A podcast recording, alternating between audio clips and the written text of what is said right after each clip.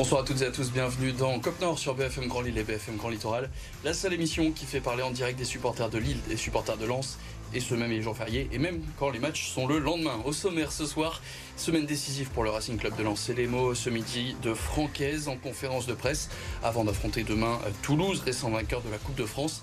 A noter aussi que samedi, les 100 iront, recevront Marseille, deuxième de Ligue 1. Marseille qui compte 4 points d'avance aujourd'hui au classement des Artésiens qui pourraient donc rattraper leur retard en cas de double victoire. Avec sa victoire 3-0 contre Ajaccio, le LOSC s'accroche à l'Europe devant Monaco. Quatrième n'est plus qu'à deux points des Monégasques qui seront d'ailleurs les adversaires des Dogs la semaine prochaine. Alors jusqu'où peuvent aller les Lillois? Élément de réponse ce soir. Et puis un peu d'histoire. C'était il y a 90 ans, en 1933, l'Olympique Lillois remportait le premier championnat professionnel de France de football. Un titre qui n'apparaît pourtant pas dans le palmarès actuel du LOSC qui revendique, pourquoi pas ce titre, une pétition lancée par les supporters, mais ce sera pas facile. On vous expliquera tout ça notamment avec celui qui est à la base de cette pétition, François Stock, le président des Dogs du Net. Bonsoir François. Bonsoir. On va avoir donc aussi les réponses sur ce que pourrait faire le club avec euh, toi, Quentin Leclerc-Lemaître. Bonsoir, Bonsoir. Quentin, avocat, spécialiste en droit du sport, et puis euh, nos supporters. On a par exemple Baptiste Cogé, supporter du LOSC. Bonsoir Baptiste. Bonsoir. Et Mohamed Zeraoulia, supporter Lensois. Bonsoir Mohamed. Bonsoir Vincent. Et vous aussi, vous, vous pouvez participer à cette émission grâce au hashtag COPNOR sur euh, Twitter. On attend évidemment vos messages et puis on vous expliquera aussi à la fin de cette émission comment nous retrouver en podcast sur Spotify.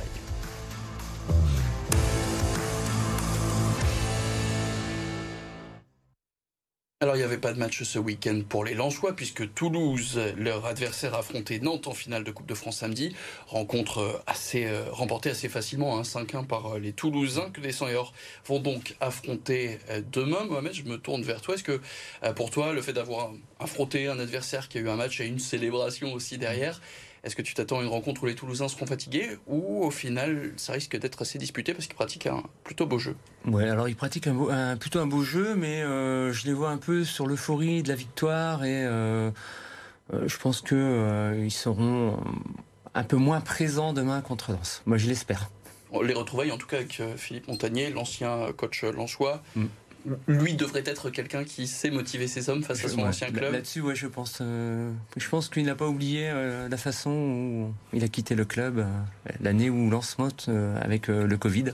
Mais bon. À votre avis, si vous étiez à la place de Francaise, qu'est-ce que vous feriez? Est-ce qu'il faudrait faire tourner les effectifs, sachant qu'on a un match ultra important face à Marseille, ou pour vous, c'est le 11 de départ habituel qui doit être sur la pelouse?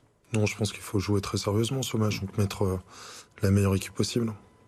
Les deux matchs sont importants. S'ils perdent à Toulouse, euh, le match de Marseille devient beaucoup moins intéressant. Donc euh, les deux matchs nécessitent une équipe au, summum de sa forme. Baptiste, toi qui as une expérience d'entraîneur, on en parlera peut-être un jour.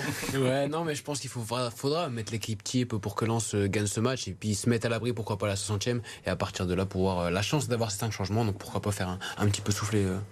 l'équipe. En tout cas, ça devrait être un match compliqué, c'est ce qu'expliquait Angelo Fugini ce midi en conférence de presse. Écoutez. Bon, ça un match euh, compliqué comme tous les, comme tous les week-ends. Bon, d'autant plus qu'ils ont remporté la, la Coupe de France. Je pense que ils vont avoir euh, envie de montrer à leurs supporters qu'ils l'ont mérité. Ils vont vouloir faire un, gros match euh, demain. Donc, voilà, nous d'être prêts, de, de mettre en, place nos, nos, principes de jeu et, et, on verra bien. Mais c'est sûr que ça va être un, un match compliqué. Et donc, s'il fallait un pronostic pour toi, Mohamed? Moi, je dirais 2-0 pour Lens. 2-0 pour Lens. 2-1 pour Lens. 2-1 pour Lens.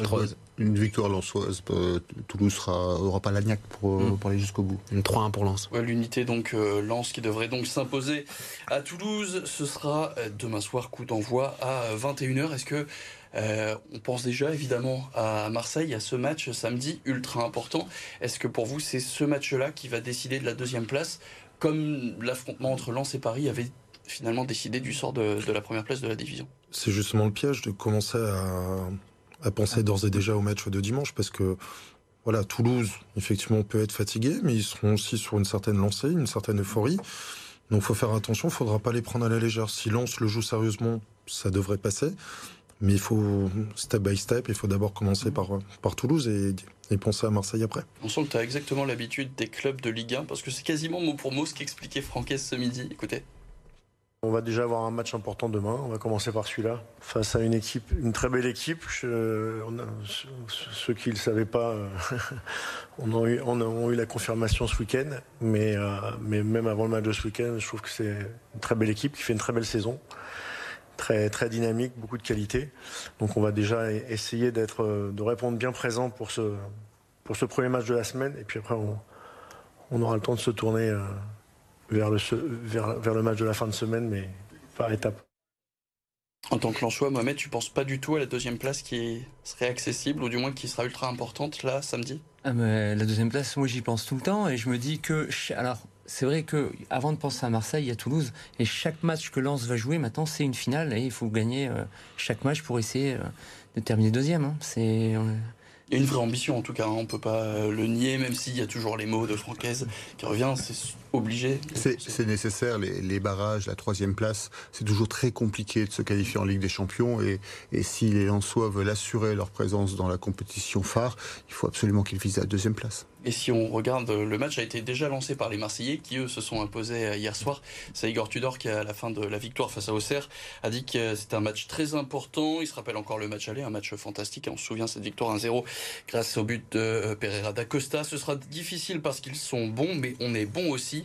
Les gens vont apprécier tout ça. Ça va être du bon football. Ça va être important de gagner cette rencontre. Effectivement, c'est ce qu'on attend aussi de ce genre de match. Donc, euh, samedi soir, c'est de voir surtout du spectacle et les trois points, forcément. Oui, tout à fait. Le spectacle. Euh, euh, quand Lens a été à Paris, euh, même à 10 contre 11, ils, ont, ils ont fourni un super match. le match contre Monaco, le match peut-être le plus abouti de la saison, bah, ça, a été, ça a été fantastique. Et je pense que là, sur cette dynamique-là, contre Marseille, ça peut être un, très beau match. Quoi. Et ça peut coller à la philosophie de jeu des équipes qui adorent affronter Lens, ces équipes qui vont mmh. chercher, qui sont suivies dans la, dans la verticalité.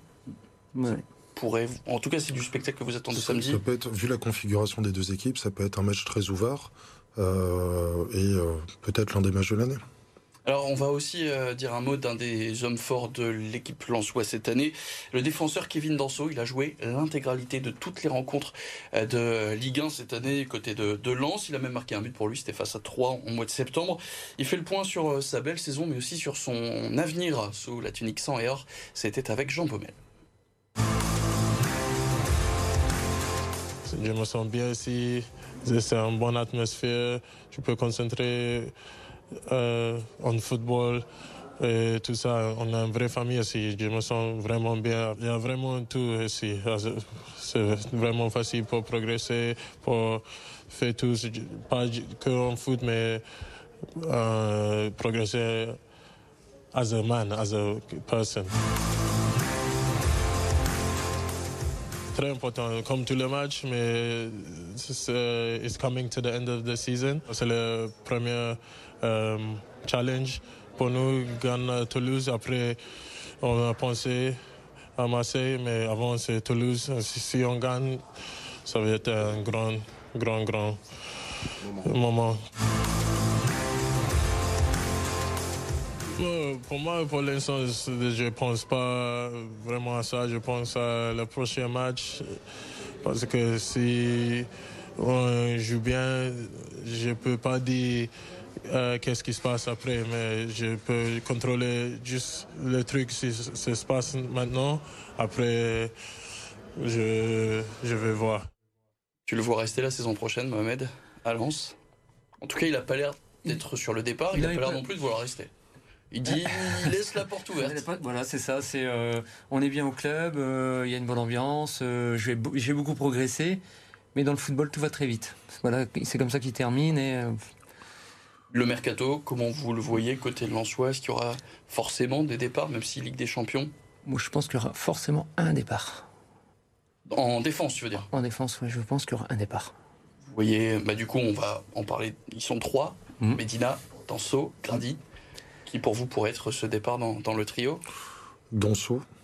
Mais sous réserve qu'il ne se qualifie pas pour la Ligue des Champions, parce que, à mon avis, dans, la, dans sa progression de carrière, aller faire une saison euh, de Ligue des Champions, ça peut être très bénéfique pour, pour partir la saison suivante. C'est vrai que si euh, Ligue des Champions, euh, les deux premières places pour Lens, je pense qu'ils vont réfléchir à deux fois. Mm. Mais euh, Est-ce qu'on peut refuser 60 millions d'euros comme pourrait le mettre un voilà, club anglais pour c'est un ça. C'est euh, après euh, combien on va proposer pour euh, pour les joueurs et euh, et le salaire qui sera proposé derrière quoi. Mais on aura encore largement le temps de parler mercato pour euh, Lens comme pour Lille, euh, puisque d'abord il y a Toulouse, on l'a dit Ouais. demain soir avant euh, Marseille, samedi soir. On se quitte quelques instants, une très courte page de pub, et on reviendra ensuite sur la victoire de Lille, plutôt plutôt convaincante, la victoire de Lille face à Ajaccio euh, ce week-end.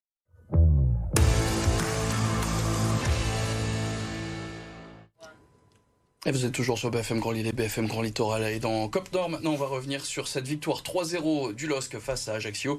Tous les buts et résumé de la rencontre avec Quentin Gribel. Face à Ajaccio, le LOSC a trouvé son trio gagnant. 22 minutes de jeu, Zegrova trouve Cabella dans l'axe qui talonne pour André Gomes. Sans contrôle, le Portugais inscrit une superbe frappe. La triplette réitère pour le 2-0. Zegrova lance Cabella et André Gomes signe son premier doublé en Ligue 1. À peine 3 minutes plus tard, Zegrova, toujours lui, sert magnifiquement Bamba qui offre le but du 3-0 à Cabella. Les Dogs sont cinquièmes de Ligue 1 avant leur déplacement à Reims samedi prochain. Et si on regarde les statistiques, on voit que les Corses ont très peu existé hein, dans cette partie. Lille qui termine le match avec plus de 75% de possession, 750 passes contre 243, 10 tirs à 2, 5 cadrés pour les Lillois contre aucun côté ajaxien. À noter aussi que les Dogs ont tenté 12 centres avec un seul qui a trouvé euh, preneur. Donc les tops et les flops maintenant. Euh, je me tourne d'abord vers toi François, ton top. Alors, je vais, je vais citer Zegrova. Zegrova, Cabella. Cabella, Mohamed, Cabella. Cabella. Et euh, André Gomez. André Gomez, voilà, ils se sont mis un peu d'accord avant. En tout cas, il fallait souligner euh, l'apport des euh, trois joueurs, hein, André Gomez, Rémi Cabella et euh, Edon Zegrova, qui ont vraiment euh, brillé dans cette rencontre. Rémi Cabella, d'ailleurs, euh, qui a été donc doublement plébiscité pour vous. Euh, C'est vrai que ça n'a pas été facile de choisir un homme. Pourquoi Cabella Euh, pour moi, ça fait un, il fait un super match honnêtement et je m'appuie surtout sur sa remise.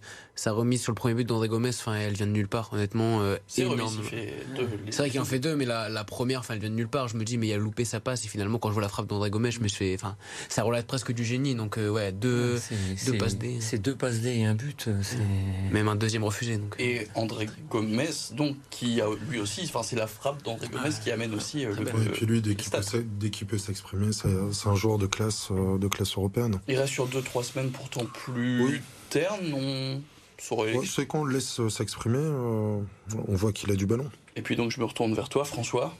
Zegrova qui depuis plusieurs semaines réussit à diversifier un peu son jeu, à gagner en percussion. Il est à l'origine des trois buts, donc il, mérite en tout cas euh, une partie du, du trio de flop euh, décerné aux, Lillois. Le top. Le top, pardon. Le trio, le trio Quand de top, je vous pardon. trouve très exigeant avec Zegrova cette saison, ça se prouve encore une fois. Euh, revenons à Rémi Cabella, donc, qui est actuellement à 7 buts et 9 passes décisives. Ça fait de lui le quatrième meilleur passeur de Ligue 1. Et c'est d'ailleurs ce qu'il préférait souligner. Lui, il préfère faire marquer. Écoutez. Rémi, tu préfères marquer ou faire marquer? C'est pas la même sensation? Non, faire marquer, faire marquer. euh, je pense que pour moi, voilà, c'est mon rôle et aujourd'hui, je suis, je, suis encore plus content de, de faire marquer, surtout qu'il y a eu de, de très beaux buts d'André. Voilà, faut le féliciter parce qu'il a mis de, de magnifiques buts et c'est pas facile. Donc, euh, donc voilà, je préfère faire marquer que, que marquer.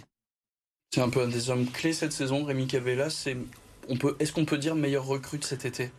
Quand, quand on voit de là où il vient, effectivement, c'est un, très joli coup. Et puis, c'est un joueur euh, spectaculaire. Euh, on va au stade pour voir ce type de joueur, donc euh, ça fait plaisir d'en avoir un au LOSC. les passes cachées, les, les passes cachées pardon, de Rémi Cabella, il en fait au moins une par match à chaque fois. On l'a encore vu euh, à la Décathlon Arena, on dit plus peut-être Pierre. Euh, Rémi Cabella, pour vous, là aussi, euh, d'accord avec ce, ce constat de meilleur recrue de l'été? Ah oui, je pense, mais surtout d'où il vient. C'est vrai qu'on a beaucoup euh, été très susceptibles par rapport à, à son arrivée. Et c'est vrai que voilà, il nous a tous fait mentir dès les, dès les premiers matchs. Donc franchement, oui, pour moi, c'est le meilleur recrue. Puis il a une place importante dans le groupe. C'est toujours lui qui, qui vient en avant lorsqu'il y a un souci, lorsqu'il faut aller défendre les joueurs face aux supporters, lorsqu'il a fallu défendre Mohamed Bayo. Il a vraiment un rôle de, de capitaine de groupe finalement en, en parallèle de celui de Joseph Font. Et si bah, je reste avec toi, François, ton flop sur cette rencontre Pas Zegrova, donc Non, mais c'est toujours compliqué de donner un flop quand on gagne 3-0 un match euh, qui est aussi abouti. Je vais, je vais dire Jonathan David parce qu'il faut bien en trouver un. Moi, Jonathan David aussi. Jonathan David, Pareil. pareil. pareil. ouais. Voilà, Jonathan David. Quoi, moins en réussite, et du coup, ça se voit quand les trois à côté et derrière brillent? Exactement. Ça, ouais. Ça veut dire qu'il manque. C'est qu'il est pas si à l'aise que ça, malgré ses statistiques très impressionnantes, dans ce rôle de, de neuf qui pourrait être plus un point de fixation, comme on espérait voir un Mohamed Bayo cette saison à Lille? Ouais, je pense. Bah, de toute façon, le poste de David avant n'était pas buteur. Après, voilà, il s'est, il s'est mis au LOSC en tant que, que buteur. Mais on voit, voilà, à chaque fois qu'il a le ballon, il cherche peut-être un, appui, etc. Donc, euh, voilà, c'est vrai qu'on le préfère en 10. Maintenant, voilà, Cabella est, est, là. Je pense qu'en buteur, il finira la, la saison et, et partira après. Et d'ailleurs, s'il fallait parler un peu de, de gestion euh, de Paulo Fonseca dans, dans, cette rencontre, déjà il y avait des, des choix forts hein, sur euh, la feuille de match au début de la rencontre. José Font sur le banc, là c'était une question de carton jaune, euh, parce qu'en cas de carton jaune, il était suspendu contre Monaco, donc pas, donc pas contre Reims, mais dans, la semaine prochaine. Benjamin André n'était pas sur le terrain parce qu'il n'avait pas pu s'entraîner de la semaine à cause de soucis familiaux. Mmh. Et puis Ismaili qui était resté lui aussi sur le banc à cause de, de douleurs coaching plutôt risqué hein, de se priver de, de d'André, d'Ismaili, et au final, ça paye. On sait ce qu'on retient, c'est qu'il a fait les bons choix finalement, Paulo Fonseca Oui, parce que c'est jouer contre Ajaccio, c'était aussi l'occasion de tester la charnière centrale Alexandro et, et qui, est plutôt jeune, mais on, on risquait pas d'être extrêmement exposé, contrairement au match de Monaco ou au match de Reims, donc c'était une bonne idée.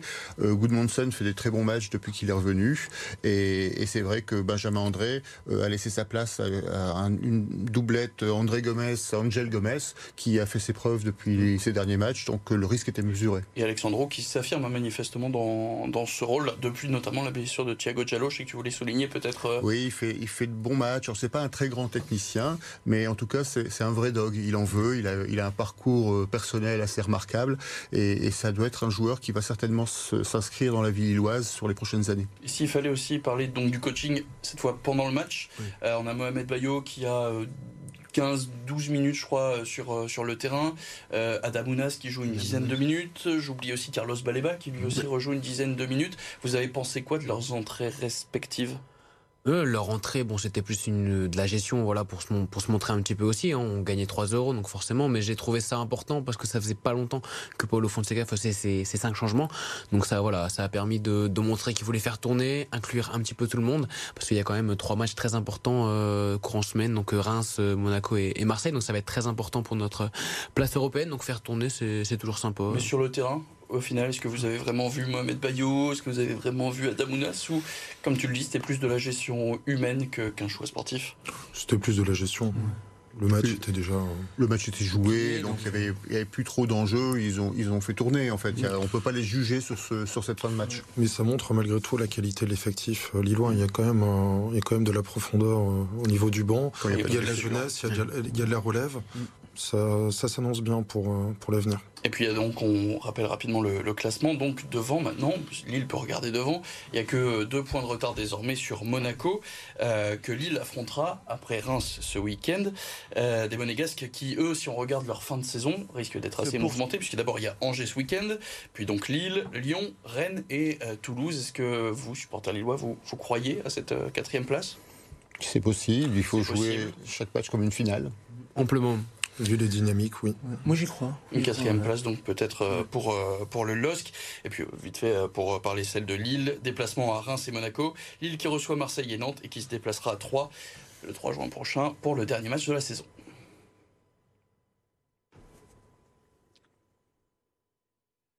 Et on va donc euh, parler maintenant de ce qui se passe dans la mairie de Lille. C'est dès demain et jusqu'au 16 mai. Vous pourrez découvrir une exposition sur le premier titre du football professionnel français qui a été remporté par l'Olympique Lillois. C'était il y a 90 ans, 1933. Sauf que ce titre n'apparaît absolument pas dans euh, le palmarès du euh, LOSC. Est-ce qu'on peut. Tu as lancé une pétition, François, pour euh, espérer retrouver ce titre? Est-ce que tu y crois Oui, il faut.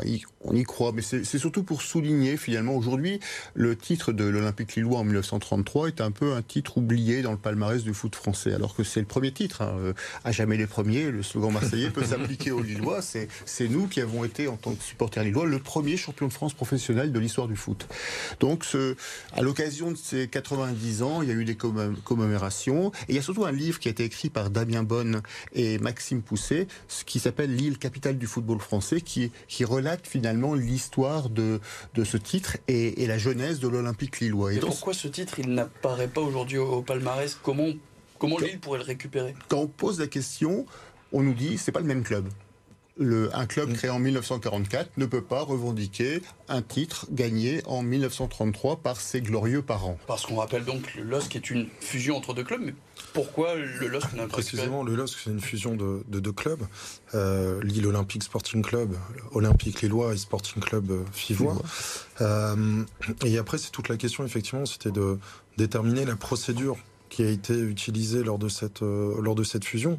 Est-ce qu'on a créé ou pas un nouveau club? Et a priori, de, des infos qu'on aurait, il y aurait peut-être la création d'un nouveau club.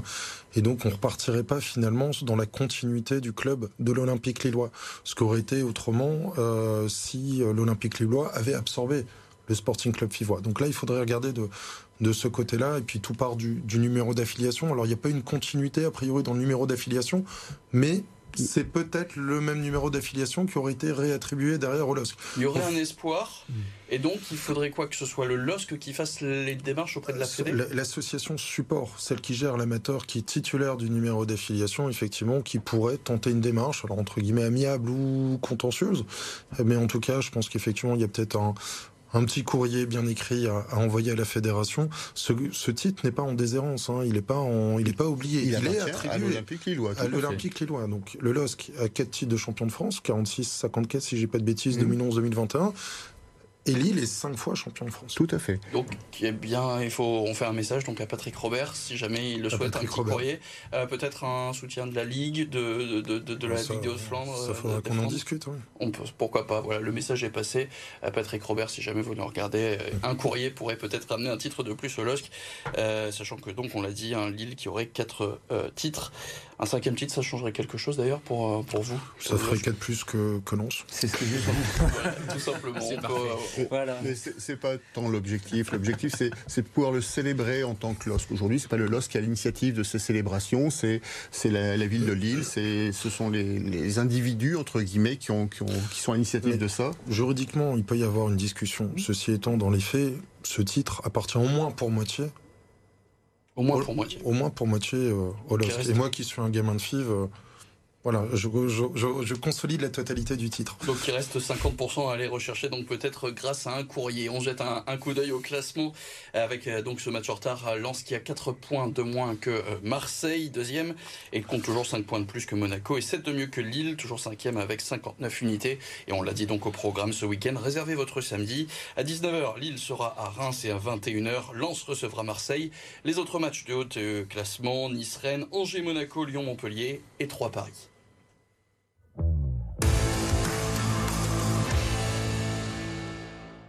Et on passe maintenant au résumé de ce week-end de sport avec Arthur Jean. La tête basse du capitaine Geoffrey Cuffo rendit long.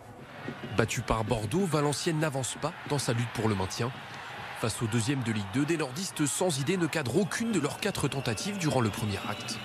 Candidat à la montée dans l'élite, les Girondins ouvrent le score peu après l'heure de jeu. La Sanassi ne peut rien sur le coup franc de Barbet. Maja double la mise pour les Bordelais. Cuffo trouve lui la barre en fin de rencontre. Douzième revers de la saison pour Valenciennes, avec toujours 3 points d'avance sur Laval, 17e et premier relégable.